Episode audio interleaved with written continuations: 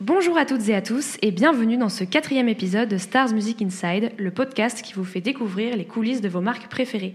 Toujours en compagnie d'Elodie, aujourd'hui c'est d'Audio Technica dont nous allons vous parler, en présence de Bertrand Allôme, responsable produit de la marque. Bonjour à tous les deux. Bonjour. Euh, pour commencer, Bertrand, est-ce que tu peux te présenter en quelques mots? Oui, alors quelques mots. Euh, donc Bertrand Allôme, je suis, euh, comme tu viens de le dire, le, le responsable produit de- d'Audio Technica. À côté de ça, je suis musicien, ce qui me permet d'avoir une vision un peu, un peu large. Je suis aussi réalisateur et directeur de label. D'accord, beau programme. Et donc tu as rejoint Audio Technica il y a... euh, Écoute, ça fait 4 ans maintenant, ça fait un peu plus de 4 ans que j'ai j'ai rejoint Audio Technica. Et donc, vu que tu travailles chez Audio Technica et que tu es responsable produit chez Audio Technica, est-ce que tu peux nous parler d'Audio Technica, de son histoire, de comment Bien ça sûr. a commencé que... Bien sûr, bien sûr. Alors Audio Technica, finalement, c'est une vieille marque maintenant, hein, qu'on compare à toutes les marques euh, qu'on trouve actuellement sur le marché. Ça fait partie de ces marques qui ont été créées au XXe siècle. Le fort fort longtemps. Non, plus précisément, Audio Technica, ça a été fondé en 1962 au Japon euh, par M. Matsushi- Matsushita, Hideo Matsushita. Hideo Matsushita, exactement. Et euh, le premier produit qui a été conçu, euh, c'était euh, une, une cellule, en fait, un diamant pour platine vinyle, hein, qui était le moyen d'écoute privilégié à l'époque. Mhm. Et euh, d'ailleurs, c'est ce qui représente le logo d'Audio Technica. hein, c'est le, c'est la pointe de vinyle inversée. Wow. Donc ça permet de comprendre l'origine de la, de la marque. D'accord. Et puis de, de fil en aiguille, euh, il y a eu donc euh, la, création et la commercialisation de, de- de plusieurs cellules, hein, avec euh, sachant que dans la cellule vinyle il y a plein de subtilités, il y a plein de formes de diamants, etc. Selon le type d'écoute qu'on cher- qu'on recherche. Pour arriver jusqu'en 1974 où est apparu le premier casque Audio Technica. Donc là, été un nouveau marché. Et puis ensuite, 1978 de mémoire, euh, l'arrivée du premier microphone. Et euh, donc à partir de, de 78, on avait là euh, les trois principaux euh, marchés d'Audio Technica, donc la cellule vinyle, le casque Et les microphones. et les micros, tout à fait. Micro qui était surtout pour le studio. Alors pas tout de suite. Il y a eu un- dans un premier temps, il y avait, il y avait des besoins en micro qui étaient beaucoup plus simples. Il faut remettre ça aussi dans son contexte. On est en 78. Euh, le, le- le- bien sûr, le, studio existe déjà hein, de- depuis longtemps, mais sur les, les besoins en micro, on cherchait des choses relativement simples à pouvoir brancher sur des, des magnétocassettes de Mhm. de l'époque. Donc les premiers micros Audio Technica, c'était pas nécessairement des, des micros de studio. Ça va arriver un peu plus tard. Hein, on aura vraiment des micros euh, vraiment typés studio, donc c'est-à-dire des micros large membrane, des micros Ouais. à condensateur ou à électrette, etc. Enfin, toutes les technologies qu'on utilise sur les micros à studio. Mais pas dans les années 70 en tout cas, pas au Voilà, début. pas, pas au tout début. Ça arrive dans les années 80 et puis euh, ça se, ça se, voilà, Audio Technica devient un acteur majeur du monde du studio euh, à partir des années 90, notamment l'année 91 euh, avec la- l'apparition du fameux AT4033. Ce premier micro qui avait une particularité, c'est de rentrer dans toutes les poches. Voilà, c'était le, le premier micro studio sous la barre des 1000 dollars. Ouais. Donc, il faut remettre ça dans, dans son, dans son contexte. hein. À l'époque, euh, les micro-studios étaient, étaient chers. Il n'y avait pas la notion de home studio, de project studio comme on a aujourd'hui. hein. Un, studio, c'était forcément euh, un- une société. il y avait forcément une approche très professionnelle. Oui, Les, MAO, équipements, ouais. les équipements coûtaient euh, très très cher. hein. Euh, Une bonne console de mix de l'époque, c'était en francs pour nous. Ouais, bah oui. Voilà, mais une, une bonne console, moi celle sur laquelle j'ai commencé d'occasion, c'était un million de francs Ah une console. Euh, Voilà, donc un micro à moins de 1000 dollars, 150 000 c'était euros. voilà, faire c'est la ça. conversion. Ouais, merci. donc euh, le micro à moins de 1000 dollars, ça a été vraiment une, une révolution. Et surtout, ça a permis de préfigurer ce qui allait arriver par la suite, c'est-à-dire l'arrivée de la MAO, euh, Ouais. du home studio, euh, etc. Mais c'était vraiment le premier produit finalement positionné sur ce créneau-là. Sur ce marché, un grand public, finalement. aussi. Ouais, alors pas que grand public, parce que la T4033, c'est un micro qu'on retrouve toujours dans énormément de studios. Ouais. Il y a beaucoup d'ingé qui racontent qu'ils ont commencé avec la T4033, ça a été leur premier micro, notamment pour les ingé qui étaient euh, débutants, entre guillemets, dans, la- Mhm. dans les années 90, parce que c'était le, le- le micro le plus abordable, et qui ont commencé avec ça, et qui souvent l'ont toujours dans leur parc micro, parce Ah que oui. c'est un micro qui fonctionne très très bien, euh, et qui est devenu un peu, euh, peut-être pas une légende, ça serait exagéré, mais tout au moins un, un micro de référence. Oui, ben, parmi d'ailleurs tous ces, tous ces ingé sons euh, euh, studios qui ont utilisé euh, des micros Audio Technica, il y en a un qui est très connu. Et alors, tu as pensé à qui? Ben, J'ai pensé à celui de Michael Jackson. À Bruce. Ouais. À Bruce. Bruce Sweden, ouais. Effectivement, alors lui, ça, ça a toujours été un gros utilisateur d'Audio Technica, notamment donc dans les années 90, euh, où là, il va se mettre à utiliser énormément de, de micros sur les disques de Michael Jackson, mais aussi sur les, les autres productions sur lesquelles il travaille. Mhm. Euh, et pour l'anecdote, après la sortie du 4033, donc euh, encore une fois 1991, les micros suivants de la série 40, qui sont des micros euh, cardioïdes, studio classique, grande membrane ou plusieurs membranes pour le 4050, on a deux membranes, c'est-à-dire un micro multipattern pour euh, Mhm. avoir un maximum de possibilités dans la prise de son. Et euh, donc Bruce Sweden, euh, comme d'autres ingé- ingé-sons qui vont être euh, entre guillemets auditionnés par Audio Technica euh, vers la fin des années 90, faisait à l'époque le reproche que les micros Audio Technica étaient très très précis. Alors c'était génial pour les prises instrumentales, les pianos notamment, les, les- les batteries, etc. En over de batterie, le 4050 a toujours été un, un micro de choix. Mais par contre, dès qu'il s'agissait de faire des prises voix, ça devenait beaucoup trop précis. Et les réalisateurs, tels que Bruce Whedon ou, d'autres, euh, préféraient avoir recours à des micros euh, plus vintage pour avoir des choses beaucoup plus euh, adaptées finalement à la prise voix. euh, voilà. Et c'est grâce justement à cette collaboration entre ces, ces ingé-sons et puis les, les, les développeurs chez Audio Technica qu'est né le 4047 où on a reproduit en fait euh, électroniquement ce qui se passait dans les micros vintage, c'est-à-dire des micros avec, euh, qui comportaient des, des composants plus anciens. Mhm. Ces composants plus anciens nécessitaient moins d'alimentation électrique. Et puisqu'on avait une alimentation électrique plus faible dans un micro statique, on avait donc une polarisation moins forte de la membrane et donc un mouvement de membrane moins rapide. Et qui dit mouvement de me- membrane moins rapide dit moins d'aigu. Donc tout de suite ce côté doux qu'on aime chez les dans les micros vintage. Ce côté vintage qu'on appelle Ouais, c'est ça. ouais, son vintage. Et le ouais. 40-47, en fait, c'est l'idée qui, a, qui, était, euh, qui est née de tout ça. euh, après avoir euh, étudié en fait, ces micros vintage chez Audio Technica, on a repris le 40-40, donc Mhm. un micro récent, euh, encore une fois, fabrication japonaise, plein de qualités, et on l'a sous-alimenté. Mhm. En fait, pour qu'il ait ce comportement plus vintage, mais tout en ayant les, les, les capacités, les qualités de membrane d'un micro moderne. Donc on l'a sous-alimenté pour qu'il soit un peu plus doux. On a remis un transformateur en sortie pour euh, rendre les choses encore un peu plus chaleureuses. Ouais. Euh, pour le transfo, c'est vraiment un élément important aussi dans, la, dans le son. Et on a donc sorti le, le 4047, qui est ce micro moderne, mais qui a un comportement un peu plus vintage. Voilà, mais qui permet, qui est un micro formidable sur les prises voix notamment.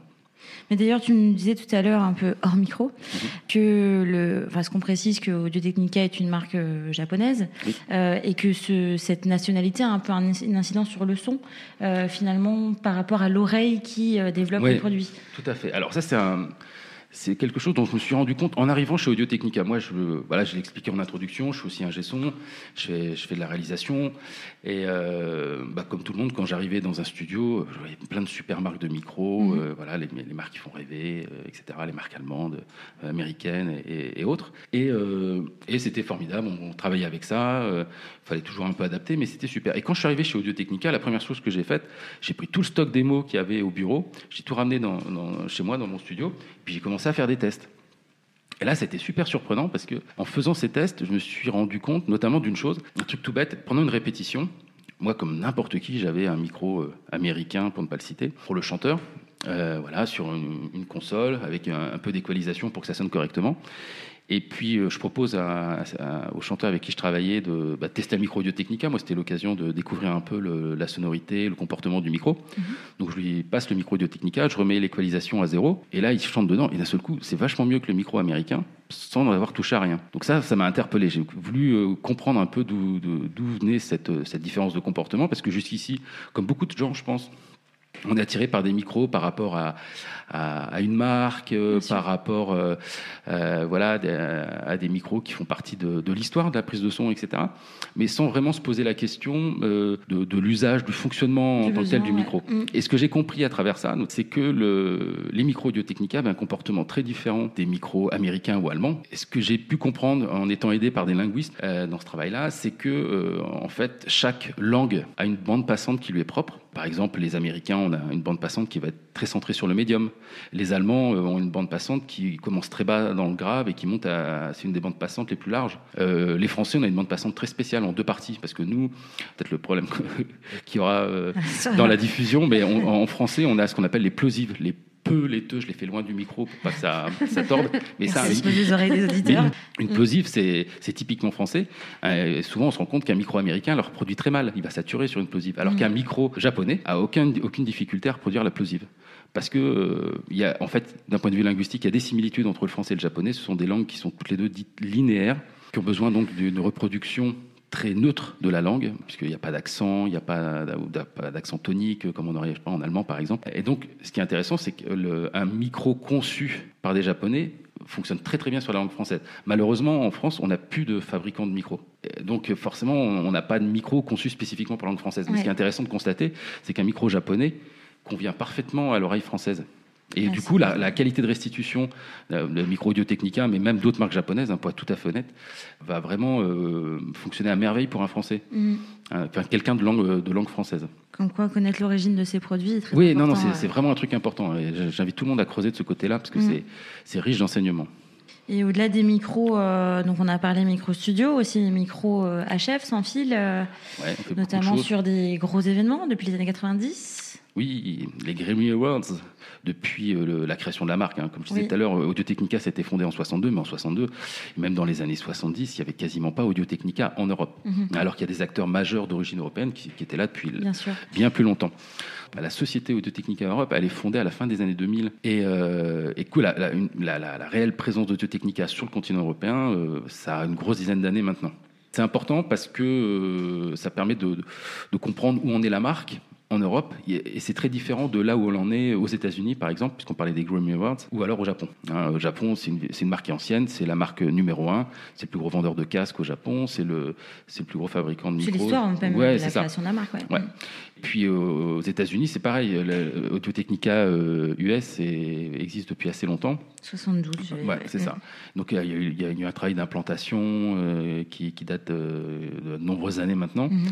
Et donc il y a un vrai rayonnement aux États-Unis. Rayonnement qu'on n'a pas encore en Europe, pour être tout à fait sincère. Et ça permet de comprendre que sur certains types d'événements, souvent en dehors de l'Europe. Audio Technica est très présent. Il hein, ne faut pas mhm. oublier que c'est le troisième fabricant de micros et de casques au monde. Hein. donc, c'est pas, rien. C'est pas rien. C'est quand même une, société importante dans ce business, mais qu'effectivement, on bénéficie pas de la même image en Europe que sur les autres continents. D'où la présence sur des événements euh, plutôt euh, américains ou même internationaux. De exactement, mm. exactement. Donc on a, on parlait là des Grammy Awards pour les États-Unis. Il faut savoir qu'Audio Technica euh, bah, fabrique des micros et des casques pour tous les usages. Hein. Mm. C'est pas uniquement le studio. On a beaucoup parlé de studio là depuis le début, mais la microphonie, ça s'utilise dans, dans, plein de choses, dans plein de cas de figure différents. Pour plein de, il y a plein d'usages différents. alors le studio, le live, le broadcast, hein, tout ce qui est cinéma, tout ce qui est euh, mm-hmm. Euh, broadcast sportif, etc.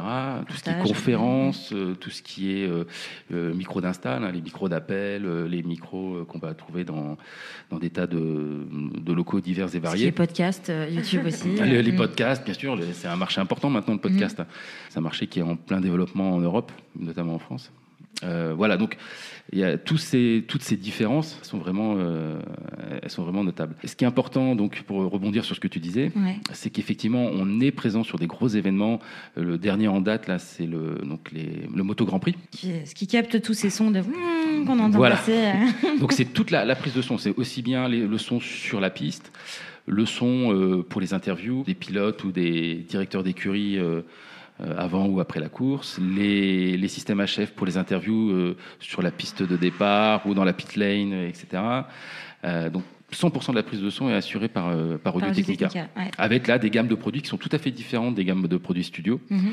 Là, on est sur la gamme broadcast avec des, des micros, notamment notre dernier micro broadcast qui se décline en deux versions, le BP28 et BP28L, qui sont des, des micros broadcast d'une nouvelle génération il ne faut pas oublier que le broadcast évolue au moins aussi vite, si ce n'est plus vite encore que le monde du studio, mhm.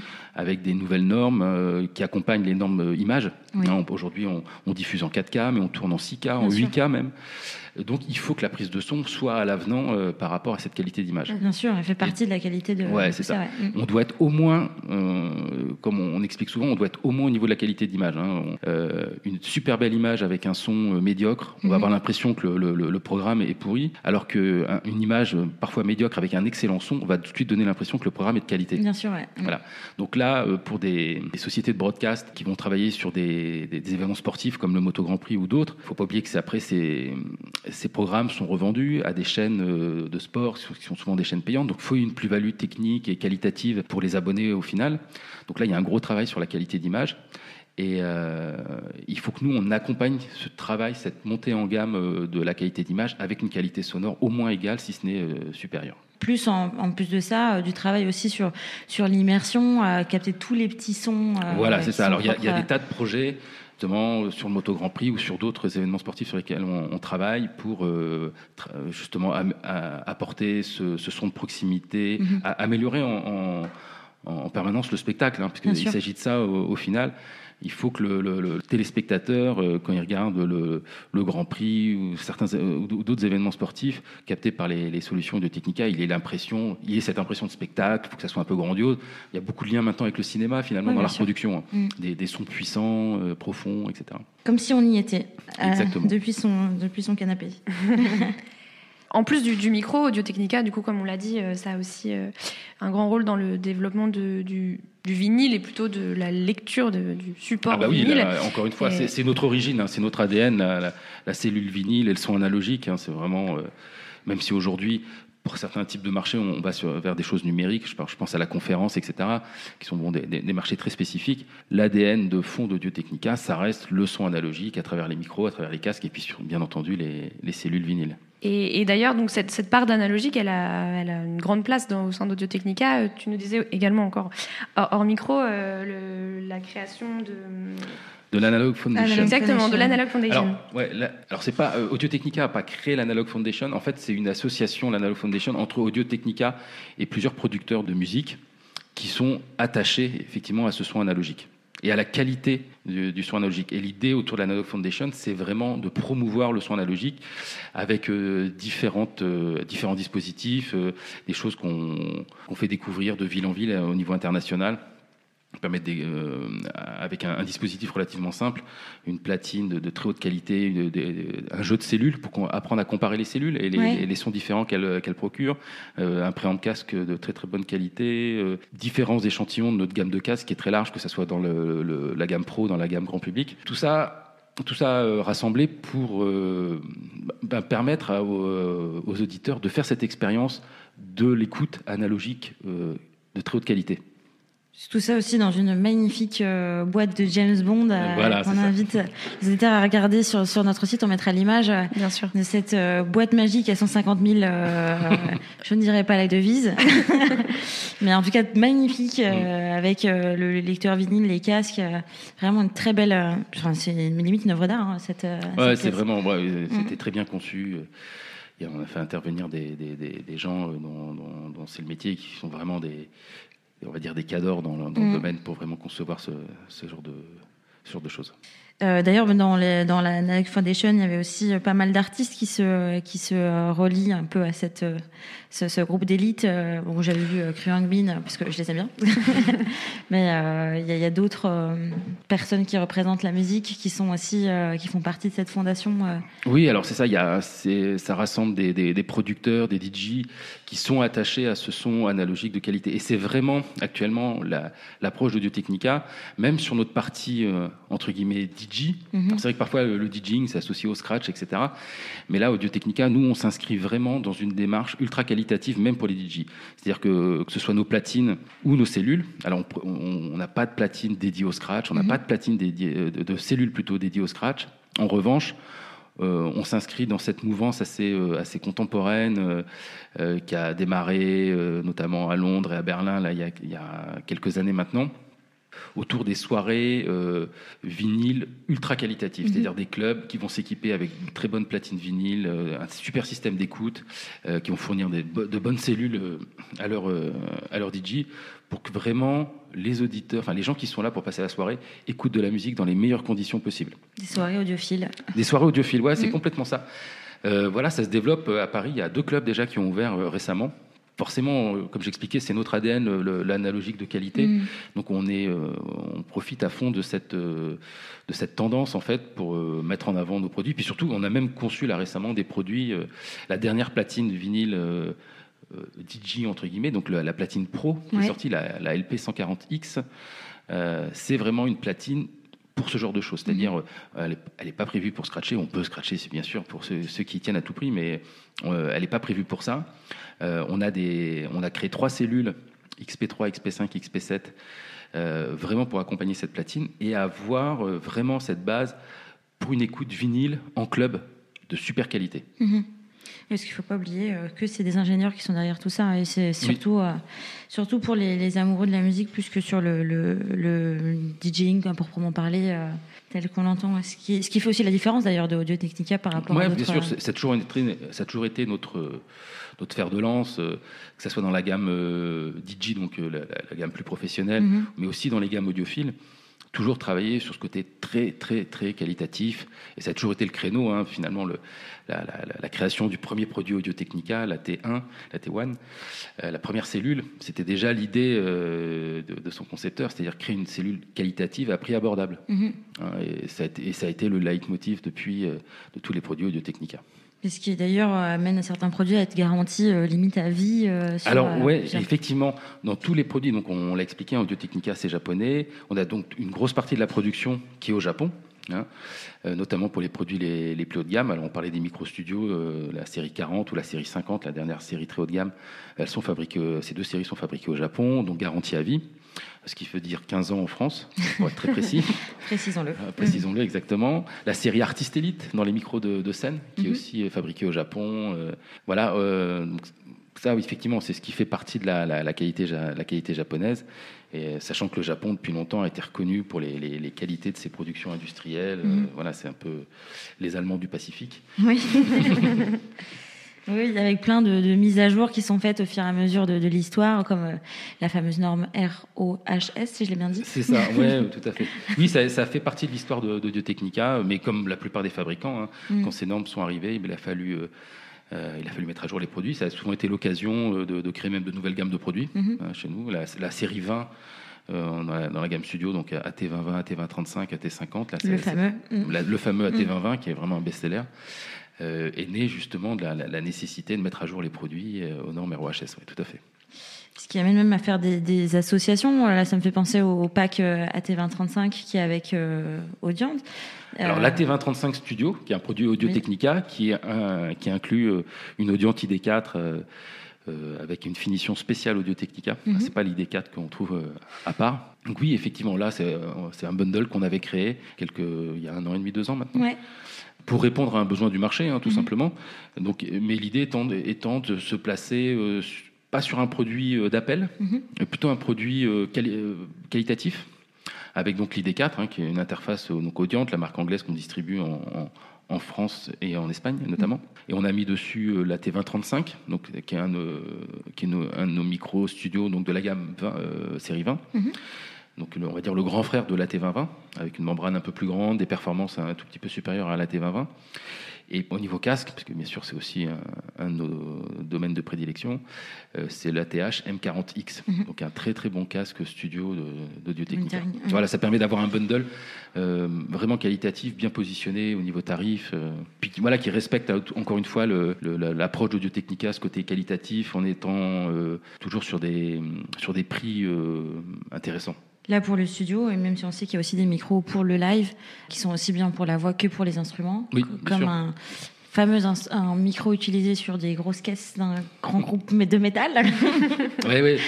Bah oui, ça, ça rejoint aussi ce qu'on disait sur la T40-47 tout à l'heure. C'est vrai qu'il y a toujours eu des collaborations et effectivement, dans la série Artist Elite, donc série euh, japonaise euh, de, de, de, micro live, on a un micro qui est très original, qui est l'AE 2500, un micro, euh, un micro destiné à la base à la grosse caisse, qui a la particularité en fait de comporter deux membranes différentes, deux systèmes de captation, une membrane euh, dynamique et une membrane statique. Euh, ça permet des, prises de son très originales, euh, voilà, et qui a été effectivement conçu pour Metallica à l'époque. Un groupe qui en sait qui tape bien fort sur ses grosses caisses. Vu qu'on arrive à la fin de, notre intervention, on a eu euh, une question de notre, un auditeur sur Instagram qui s'appelle Vivien Fop et qui pose une question qui, à mon avis, brûle les lèvres de beaucoup, beaucoup de fans de la marque. il demande innocemment euh, quels sont les nouveaux produits à venir. Euh, Alors, Bon, c'est toujours délicat de répondre à, ce genre de questions sans faire de langue de bois. Il y a des produits qui sont en développement. Sachant qu'encore une fois, il faut avoir l'esprit qu'Audio Technica, on développe sur tous les marchés où, il y a de la microphonie ou du casque, etc. Donc euh, on, développe aussi bien pour le studio, pour le live, pour le broadcast, pour ce qu'on appelle le commercial audio, l'install fixe, etc. Donc les systèmes de conférence. donc c'est vraiment énormément de, ça fait énormément de chantiers en cours. Il y a beaucoup de, projets de développement. On parlait aussi tout à l'heure de tout ce qui est broadcast, sportif, mhm. etc. Euh, il y a des gros événements euh, auxquels on participe, pour lesquels on développe des, micros spécifiques. Énormément de chantiers, de projet de développement. En réalité, ce qui est, euh, ce qui est important de, garder à l'esprit, c'est qu'effectivement, il y, y, aura des nouveautés. On peut pas, on peut pas préciser lesquelles pour l'instant. Mais ce qui est important aussi, c'est de, plus, c'est de, à la lumière de tout ce qu'on vient d'expliquer là, c'est de prendre le temps de découvrir ce qui existe actuellement, mhm. prendre reprendre le temps de, faire le tour des micros, encore une fois, que ce soit pour le studio, pour le live, euh, etc. Parce qu'il y a, encore une fois, là, on, ça fait peu de temps qu'on est implanté en direct en Europe. Il y a, on est une marque à découvrir encore d'une certaine manière. Je pense notamment à, la France. Et euh, du coup, euh, ça vaut le tour de faire le, tour du catalogue et de bien comprendre un peu tout la, la, quantité de, super produits qu'on a. Mm. Euh, dans notre portfolio. De découvrir ou redécouvrir tout le, le catalogue Audio Technica. Et je ne sais pas si on, on, peut le dire, mais il y a un gros événement sportif qui est prévu au Japon normalement, si tout va bien cette année, euh, et sur lequel vous faites partie, qui, euh, qui serait aussi l'occasion de sortir une édition limitée? Oui, alors si, dans les nouveautés qu'on peut d'ores et déjà annoncer, effectivement, euh, effectivement, il y a les Jeux Olympiques de Tokyo qui se teignent là en 2020, et à cette occasion, on sort une édition spéciale de l'AT 2020 aux couleurs des JO de Tokyo. Voilà, vous l'aurez entendu ici, c'est parfait. Mais merci Bertrand. Et merci à vous deux. merci Elodie. Merci à tous et à toutes d'avoir écouté cet épisode. Merci également pour vos retours et vos partages. On apprécie beaucoup. N'hésitez pas à suivre notre actualité, celle de nos invités et de nos futurs invités, sur notre site internet et nos réseaux sociaux. Qui aimeriez-vous entendre la prochaine fois à notre micro? On attend vos suggestions. À très bientôt pour un nouvel épisode de Stars Music Inside.